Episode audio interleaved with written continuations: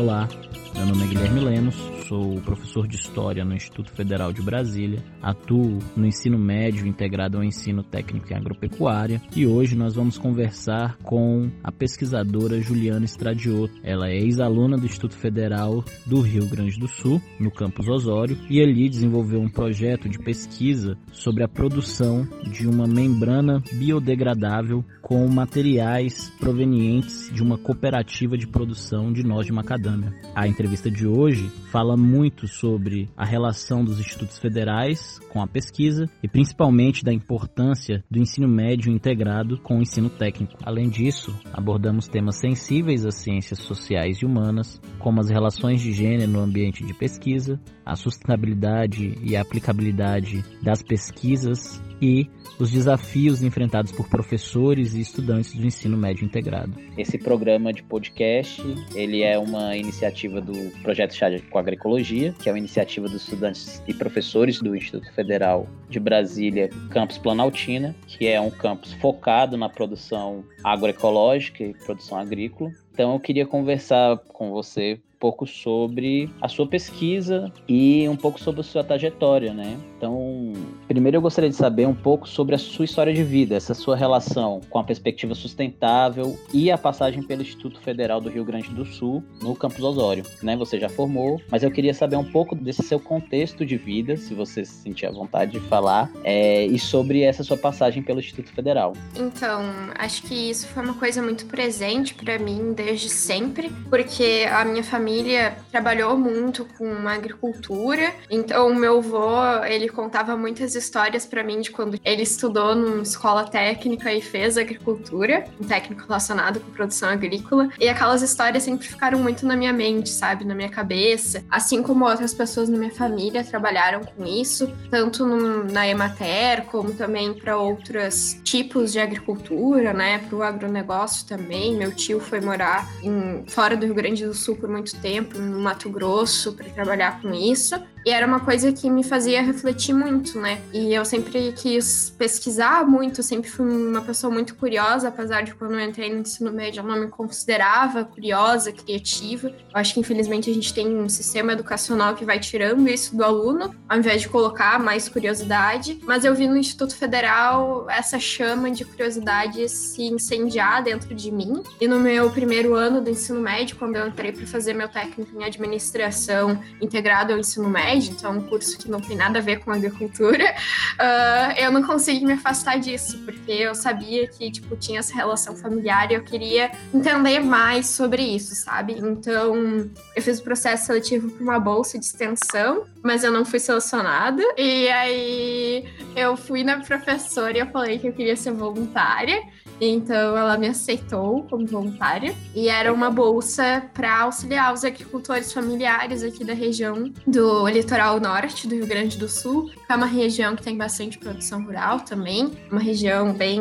simples nesse sentido, assim, a gente tem várias plantações também, uma região muito bonita. E então eu fazia essas visitas com a professora, com os demais membros do projeto de extensão, uh, em que a gente auxiliava os agricultores, ajudava com boas práticas de produção. Minha professora orientadora é engenheira de alimentos, então ela tinha bastante conhecimento nesse sentido. E a gente auxiliava também com os produtos, né? Porque aqui é muito comum ter feira do produtor, que as pessoas vendem seus produtos diretamente para o consumidor, né, sem passar por um mercado, alguma coisa do gênero. Então a gente também auxiliava nesse sentido dessa venda, dos rótulos, porque eles não vendem só fruta in natura, muitas vezes se vende geleia, se vende polpa, se vende pão. Então a gente queria auxiliar nesse sentido também. Então foi uma coisa muito legal, assim, porque eu me senti conectada com o que muitas vezes eu escutei, sabe? E pude sentir a paixão realmente. Legal. E, e é uma pergunta que está um pouco fora do roteiro, mas é, teve alguma relação com as cooperativas? sim, produção? sim. A gente tem várias agroindústrias familiares aqui em que eles se ajudam. E isso é uma coisa que eu trago até pro meu dia a dia. Então hoje, sempre que eu posso, eu tô comprando comprando de cooperativas daqui do litoral norte, porque eu sei o quanto é importante a gente estar tá fortalecendo o pequeno produtor, né? Ao invés da gente só estar comprando no, nas grandes produções, a gente está fortalecendo quem está plantando na nossa região e quem, assim como a gente, também precisa cuidar das suas famílias. Exatamente, né? Obrigado, porque essa pergunta se relaciona muito, principalmente para os alunos do terceiro ano aqui, que tem a matéria né, de cooperativismo e extensão rural, né, focada para isso, né, de como a gente consegue administrar essas correlações. Enfim, e aí eu queria perguntar para você, né, agora mais sobre a sua pesquisa, né, se você pode contar um pouco para a gente da sua pesquisa e como foi fazer uma pesquisa tão importante, assim, eu, tô, eu falo importante, não vou dar introdução, porque eu queria que você falasse sobre a sua pesquisa, mas olhando para ela, quando eu tive contato, né, e é engraçado porque eu tive contato com a sua pesquisa, porque existe uma entrevista sua que é um texto obrigatório para o processo de avaliação seletiva, né, de avaliação seriada do, da Universidade de Brasília. E eu acabei chegando a você por meio dessa entrevista, né? E aí eu achei muito interessante. Então eu queria falar, que você falasse um pouco sobre essa sua pesquisa, né? E quais foram os resultados dela, para onde ela se desdobrou. Sim, eu até demorei muito tempo para entender o que, tipo, porque aqui a gente não tem esse processo seriado, sabe? É só um vestibular. Então, uhum. quando as pessoas começaram a me mandar mensagem e foto e etc., tipo, eu não conseguia entender e eu também não conseguia acreditar. Então, eu ainda acho muito surreal, tipo, pensar que alguém vai ler minha história para estudar no vestibular, sabe? Muito doido, muito surreal, realmente não dá para acreditar. Mas ao mesmo tempo é bem importante, né? Pra gente ter a juventude que é espelho, né? Você, é, assim, eu falo juventude agora porque agora eu já sou um jovem adulto de 30 anos. É, mas assim, eu vejo nessa juventude que vem agora e que faz movimento social, que faz pesquisa, uma potência. Eu acho que é, é isso, assim, né? De ser espelho, né?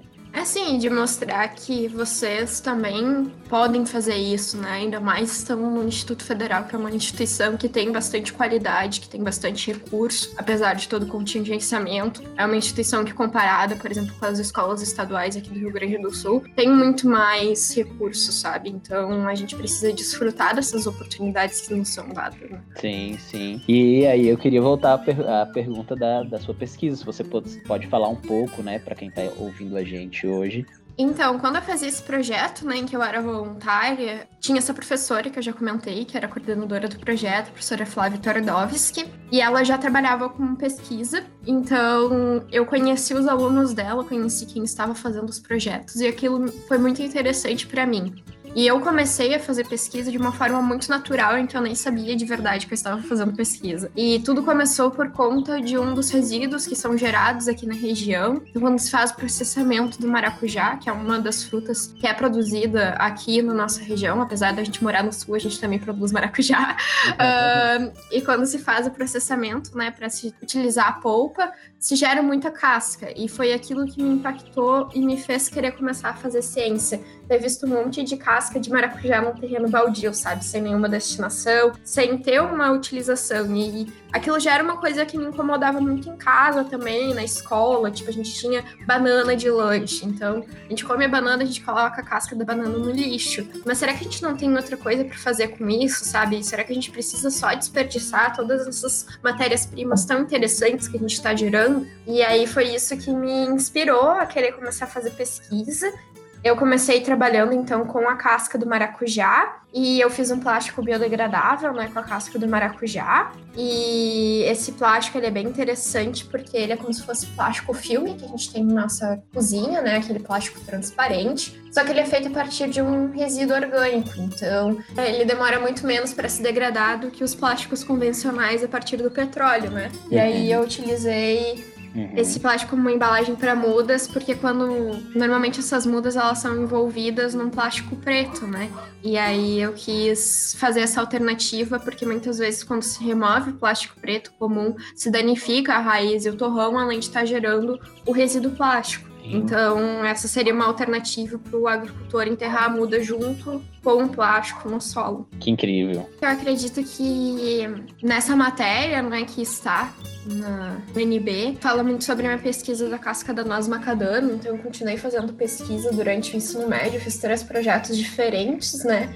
E nesse último projeto eu também desenvolvi um material biodegradável, uh, mas é um processo diferente. Enquanto com a casca do maracujá eu fazia um processo muito físico-químico, nesse último projeto eu trabalhei bastante com um processo biológico. Então uh, eu gosto muito de fazer analogia com o pão que a gente faz em casa a gente coloca açúcar e a farinha, e aí a gente coloca o fermento biológico e deixa o pão descansar, né, por umas horas, para ele duplicar de tamanho, triplicar de tamanho. O que, que acontece?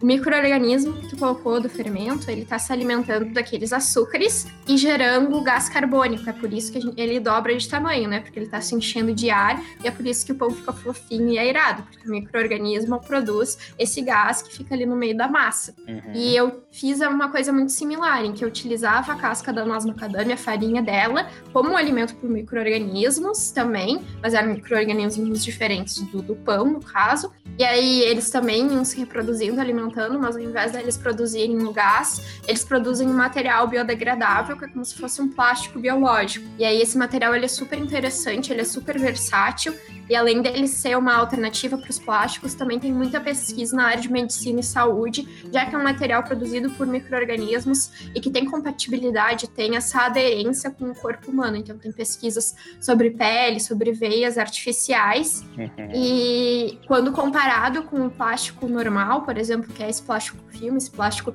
polietileno de baixa densidade, que é o que a gente chama, que é esse plástico bem fino e flexível, ele inclusive tem uma resistência mecânica e uma flexibilidade maiores do que o plástico convencional. Então ele demora mais para rasgar, ele é mais flexível do que o que a gente normalmente utiliza vindo do petróleo, que demora séculos para se degradar e que causa impactos tão negativos no meio ambiente como a morte de centenas de milhares de animais marinhos e aves todos os anos. Incrível. Incrível, inclusive. Então, o, o plástico que você desenvolveu ainda é mais resistente do que o usual, é isso? Sim, Incrível. Quase 50% é... mais resistente. E ele é... já existe um projeto para inserção dele no mercado? Então, uh, junto no Instituto Federal, né, eu, eu, tive essa professora orientadora e, nossa, eu queria deixar mais uma vez meu agradecimento por ela ter existido é. na minha vida, porque foi a pessoa que me incentivou a mergulhar nesse mundo e a descobrir essas paixões. E acho que isso é uma coisa muito importante dentro do Instituto Federal, a gente está oportunizando para os jovens irem além do, do ensino ensino, da sala de aula, mas a gente ser os ativos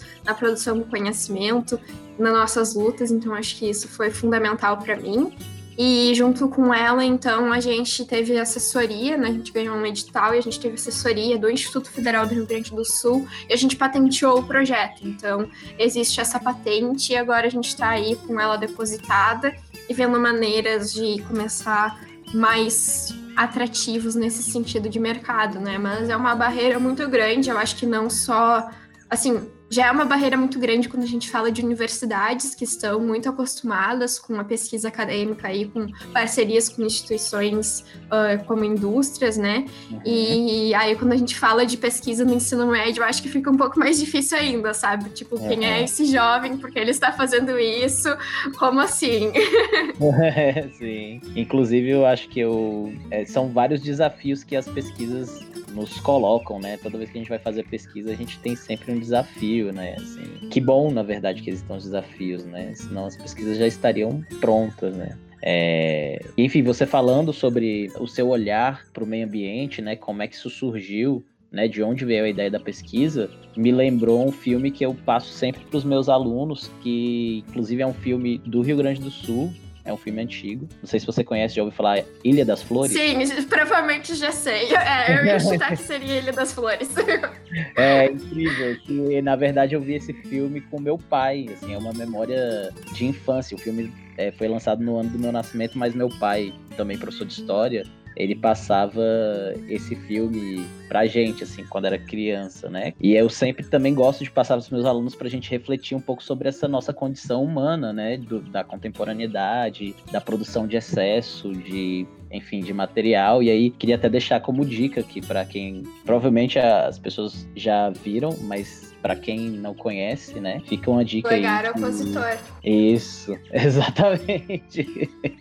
É, o ser humano é um ser com hipoencéfalo altamente desenvolvido e polegar opositor, né? Mas que não consegue, a gente não consegue lidar com desafios que estão aí, né? Como a produção do lixo em excesso. Enfim, eu queria inclusive deixar como dica cultural aqui do nosso podcast Ilha das Flores, que foi dirigido pelo Jorge Furtado e, enfim, mas é, tá no YouTube e acessem esse filme. Agora, é, outra coisa que eu queria te perguntar, é, e a gente voltando um pouco às questões dos desafios, eu queria que você falasse um pouco mais dos desafios que você enfrentou, inclusive em termos amplos, né? E eu, eu tô falando isso pensando, por exemplo, nas desigualdades de gênero historicamente impostas na sociedade patriarcal, né? E você, como uma mulher jovem, como é que você enfrentou, né? Como é que foram esses desafios? E, e pensando nos desafios em termos mais amplos também. É, eu acho que eu tive desafios em vários aspectos e esferas diferentes. Então, tiveram desafios pessoais e muitas vezes a gente tem né, uma vida fora da da escola e muitas vezes isso acaba a nossa produtividade. Então, tive vários problemas familiares durante o ensino médio que eu tive que superar, que eu tive que ajudar, que eu tive que crescer muito. Então, acho que isso acaba também sendo uma fonte de inspiração, era uma fonte de motivação estar no laboratório para conseguir passar por isso, sabe? O laboratório muitas vezes era esse refúgio, era essa razão para continuar estar fazendo ciência no meio desse turbilhão de sensações, ainda mais falando da adolescência. E além dessa questão de esfera pessoal, de ter que ter ajudado, de ter passado por esses momentos muito difíceis, também tinha uma questão de infraestrutura e de suporte. Eu fiz técnico em administração, como eu comentei, então a gente não tem laboratórios muito desenvolvidos no meu campus, é um campus bem pequeno, a gente não tem muita infraestrutura nesse sentido. E quando eu comecei a fazer pesquisa, eu usava o laboratório de panificação, que é um dos cursos subsequentes que a gente tem. Então, é um laboratório laboratório de panificação pães é basicamente uma cozinha. E era uhum. ali que eu fazia a minha pesquisa, assim. Então eu tive muitas dificuldades nesse sentido e muitos desafios para adaptar o que eu lia nos artigos para as condições que eu tinha na minha realidade, né? Como que eu poderia fazer aquilo usando instrumentos de uma cozinha ao invés dos super equipamentos científicos que eu lia nos artigos científicos. E aí também entra o desafio de aprender a lidar com a pesquisa e entender o que é pesquisa, né? Que é um, processo muito rigoroso e que a gente não vai criar uma vacina da noite para o dia. Existe um processo muito delicado e que a gente precisa respeitar para ter essa validação científica, que a ciência também é mutável, né? Então a gente está sempre se redescobrindo, descobrindo coisas novas e comprovando ou discordando de teorias antigas. E além disso, tem também essa esfera muito acadêmico e de ser uma jovem menina na ciência, né? E eu acho que eu tive muita sorte no sentido de ter tido uma professora que me incentivou muito, que acreditou em mim quando eu não acreditava, se tornou uma segunda mãe para mim. E eu sei que muitas vezes as pessoas passam por situações muito negativas na questão da orientação, então acho que eu tive uma sorte tremenda de ter tido uma pessoa tão incrível do meu lado, né? Por isso que é tão importante a gente escolher as pessoas que estão do nosso lado, pessoas que nos façam florir ao invés de pessoas que nos podem. Já sofri também preconceitos nesse sentido de ser uma jovem menina, ser parte da comunidade LGBT também na ciência, então a gente não tem muitas referências, a gente não tem muita representatividade. Eu lembro que eu fui descobrir minha primeira cientista mulher quando eu estava no segundo ano do ensino médio, eu já fazia pesquisa e eu fui ouvir Marie Curie pela primeira vez. então a gente fica muito atrelado a esses nomes masculinos, né, brancos, héteros, velhos, Albert Einstein, o Newton, né, o Thomas Edison, então são pessoas que sempre estão na nossa memória, mas a gente não fala sobre outros exemplos, sobre pluralidade, sobre diversidade. Então acho que isso também, representatividade é uma coisa muito importante quando a gente está falando sobre isso. E aí as descrenças, né, as coisas que a gente escuta são, são difíceis, mas uhum.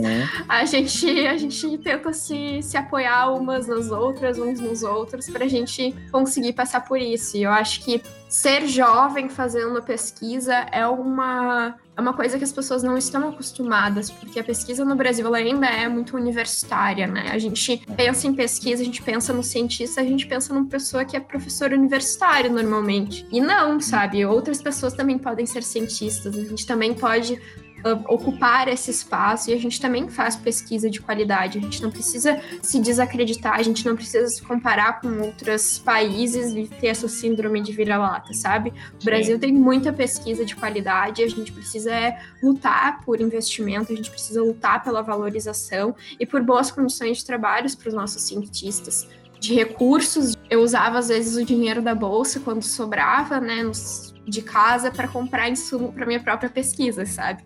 Então a gente precisa lutar por por isso não acontecer, assim, para a gente ter todos os recursos que a gente precisa, os reagentes, etc, tudo, e também o suporte, né? E não a descrença, a desvalorização. Quantas vezes já escutei, tipo, nossa, foi tu mesmo que fez isso, nossa, meninas fazem isso, nossa, sabe? Uhum. E não, sabe? Tipo, vamos fazer comentários positivos sobre as pessoas, incentivar elas a irem além, ao invés de fazer coisas tão negativas, né?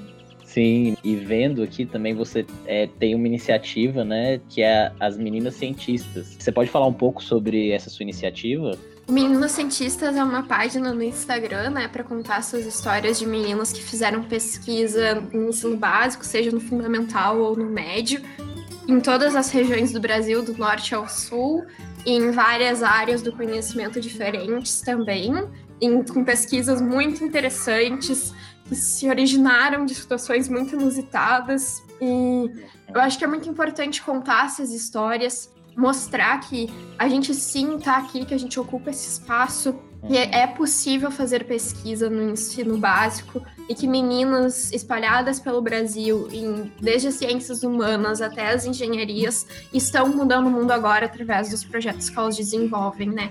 Então veio muito num sentido de inspiração, de representatividade e também de contar as histórias das minhas amigas. Porque muitas vezes eu escutava, tipo, nossa, não sabia que meninos do ensino médio podiam fazer pesquisa. Ai, tu é a única, né? Não, sabe, existem milhares de meninas espalhadas pelo Brasil fazendo isso e a gente precisa valorizar e contar essas histórias e mostrar para as outras meninas que elas também podem ocupar esse espaço. Então é muito nesse sentido de representatividade, de contar histórias que merecem ser compartilhadas e um pouquinho de positividade também, né, nesse mundo tão caótico que a gente está vivendo, é bom essas histórias felizes. É, dá um pouco de esperança, né? Assim, para quem está, por exemplo, passando por dificuldades no desenvolvimento de pesquisa ou até mesmo sem estímulo, né, para fazer Sim. alguma pesquisa, enfim, muito, é, é, inclusive, é, existe arroba, é um, tá no Instagram, existe o arroba? Isso, é Meninas Cientistas, o arroba mesmo. Ah, legal. Então sigam lá, gente, arroba Meninas Cientistas no Instagram, é, pra gente acompanhar essas histórias que inspiram a gente, né, a continuar pesquisando e fazendo mais coisas. Enfim, é para fechar, eu queria conversar com você um pouco sobre as ODS, né? É, nós do Instituto Federal de Brasília, do campus Planaltina, especialmente os professores da área de humanidades e o professor de cooperativismo e extensão rural, que é o professor Paulo Cabral, né? No bloco de humanidades nós temos a professora Paula Balduino, que já participou aqui do podcast, o professor Paulo também e outros colegas. E a gente tem desenvolvido projetos com terceiros anos, projetos integrados, né? É, entre história, sociologia, geografia, filosofia e cooperativismo e extensão rural, para a gente pensar os objetivos do desenvolvimento sustentável. Né? Para quem não conhece, os Objetivos de Desenvolvimento Sustentável é uma agenda né, promovida pela própria ONU para a gente tentar encontrar soluções para problemas globais, né? E são 17 objetivos do desenvolvimento sustentável. E recentemente eu vi, né? Você inclusive me indicou um artigo que você escreveu para a BRIC, que você também faz parte, e que é um artigo que fala, é, a BRIC, para quem não conhece também, gente, a Associação Brasileira de Incentivo à Ciência, né, e seu artigo fala né, de outras pesquisas importantes com foco na sustentabilidade, que provavelmente é a nossa grande questão. E aí, diante disso, eu queria saber, na, na sua visão, quais seriam os desafios para implementação a nível comercial desses projetos sustentáveis? Implementação, quando eu falo comercial, na verdade, para ampliação da aplicação desses projetos, né? Que inclusive pode fomentar aí soluções para os próprios estudantes ou pessoas que estão é, ouvindo nosso podcast. Né? Então eu queria saber para você quais são os desafios para implementação a um nível comercial desses projetos. Nesse artigo eu comento bastante sobre o que é a minha visão de sustentabilidade, né? E eu falo que eu não acredito que sustentabilidade tenha que ser um diferencial comercial, mas que a gente precisa ter sustentabilidade em todas as ações que a gente toma no nosso dia a dia, né? Porque uhum. tudo que a gente faz é político, o que a gente come é político, as nossas coisas que a gente consome são políticas, né? E a gente precisa, então, fazer com que isso se alinhe com as coisas que a gente acredita, né? E isso num sentido muito individual, como também num sentido muito coletivo. Então, por exemplo, uh, depois de ter feito tudo isso, eu me tornei uma pessoa. Eu já era vegetariana, hoje eu sou vegana, então eu sempre tento estar consumindo de fontes que sejam sustentáveis. E aí o que a gente precisa pensar muito para mim é o que é sustentabilidade, né? E o que a gente quer dizer com isso e como que a gente implementa isso. Então acho que isso é uma discussão bem complexa, no meu ver, e que a sustentabilidade ela não tem que estar apenas no quesito do, de um produto ser melhor ou se degradar mais rápido do que o outro, mas também toda a a construção do produto, então as partes, as populações. Uh, e eu acho que a gente tem que ter essa sustentabilidade, então, em tudo que a gente está consumindo, sabe? E também uh, produtos que estejam responsáveis por erradicar problemas que a gente vê no nosso dia a dia, né? E perfis que a gente consome no Instagram, por exemplo, coisas que sejam muito ligadas com o mundo que a gente quer que seja, né? Tipo, no futuro. A gente já pode estar começando a mudar ele agora e tem uma tirinha do Armandinho que diz que ele não tá sozinho, a gente tá começando a se reunir que a gente tá mudando o mundo agora, né? Eu acho que isso é muito poderoso. E eu acho que quando a gente fala sobre esses produtos sustentáveis, uh, uma coisa que me incomoda muito, por exemplo, é que a gente fala muito sobre plástico verde e a gente tá usando, por exemplo, um canudinho no restaurante que tem na embalagem que ele é sustentável, que ele é biodegradável, é. sendo que ele é simplesmente o mesmo plástico com algum aditivo que melhore a degradação dele, que em vez de centenas de anos sejam dezenas de anos para se degradar, sabe? É. Então a gente precisa ficar muito atento no que a gente consome também, uh, ler os rótulos, às vezes as coisas são feitas para nos enganar mesmo, e entender, ter esse olhar crítico porque a gente está consumindo, né?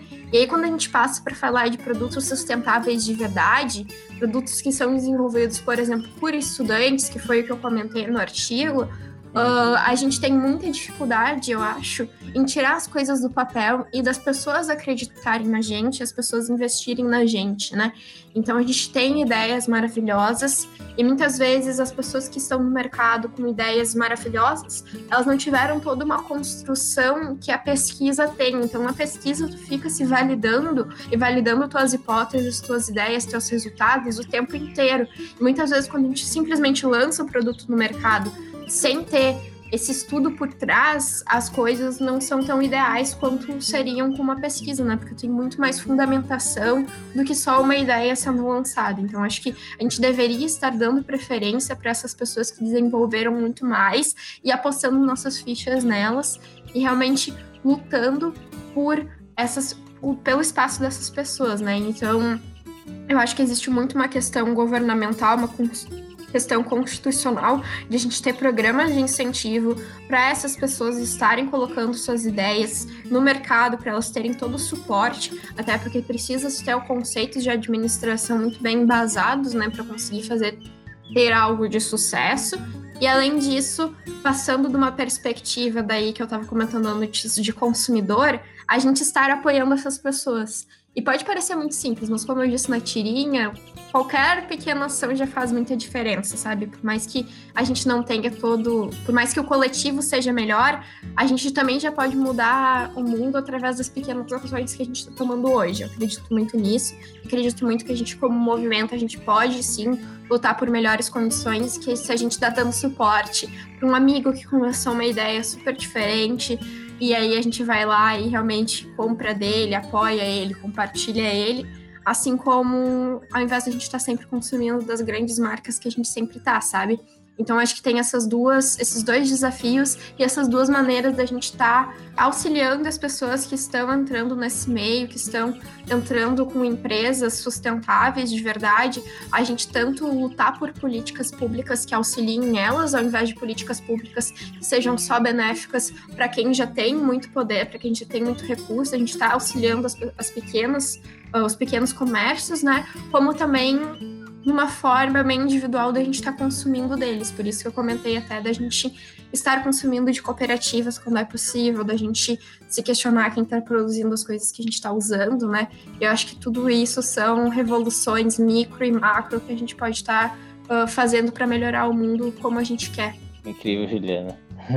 é, de fato, passa por uma, por uma questão de educação, né? Então, se a gente for pegando aqui a sua fala, né? Uma questão mais ampla de pensar como é que a gente tem trabalhado isso em termos de sociedade e de consciência, né? Ah, muitas vezes a solução tá, tá por esse viés, né? Da nossa própria reflexão sobre as nossas formas de consumo, né? Eu queria fazer mais uma pergunta. Na verdade, eu queria que você falasse alguma pergunta que você gostaria que fosse feita para você. Provavelmente você já fez algumas entrevistas, né? E você já esperou alguma pergunta que nunca fizeram, assim? qual pergunta seria essa e como você responderia ela? Se não tiver, tá tudo bem. A pergunta eu não consigo modelar ela na minha cabeça, mas tem uma coisa que muitas vezes se eu tivesse tido espaço eu gostaria de falar, que é pra gente parar de se olhar como competidores, né? A gente vive numa sociedade capitalista em que se fala muito sobre método, sobre competição, e a gente traz isso também para o ambiente escolar, né? Então a gente tá falando, eu tô aqui falando com alunos do IFB. E eu acho que isso é uma coisa tão negativa, sabe? Uma coisa que só tem a pesar, inclusive no ambiente acadêmico, em que a gente quer ser o melhor e aí a gente vai diminuir as pessoas que estão na nossa volta. E eu acho que deveria ser muito o contrário, que a gente deveria estar num ambiente muito mais colaborativo e que essas pessoas vissem que se a gente dá as mãos e que se a gente se dá suporte um para os outros, a gente pode chegar mais longe, que a gente pode inclusive aprender mais. Então isso eu acho que seria um conselho que eu gostaria de ter dado para Juliana de 5, 6 anos atrás, sabe? eu acho que fica esse conselho para as pessoas que a gente se colabore ao invés de apontar o dedo, sabe? Que a gente se dê as mãos e que a gente faça pros outros o que a gente gostaria que fizessem com a gente, né? Eu gosto muito de Brasa, eles têm uma música que eu acho muito bonita que se chama Pedro Pedreiro Parou de Esperar. E eles falam Você sou eu também. Eu acho isso muito bonito, assim, porque a gente vive numa sociedade, a gente vive numa comunidade, né?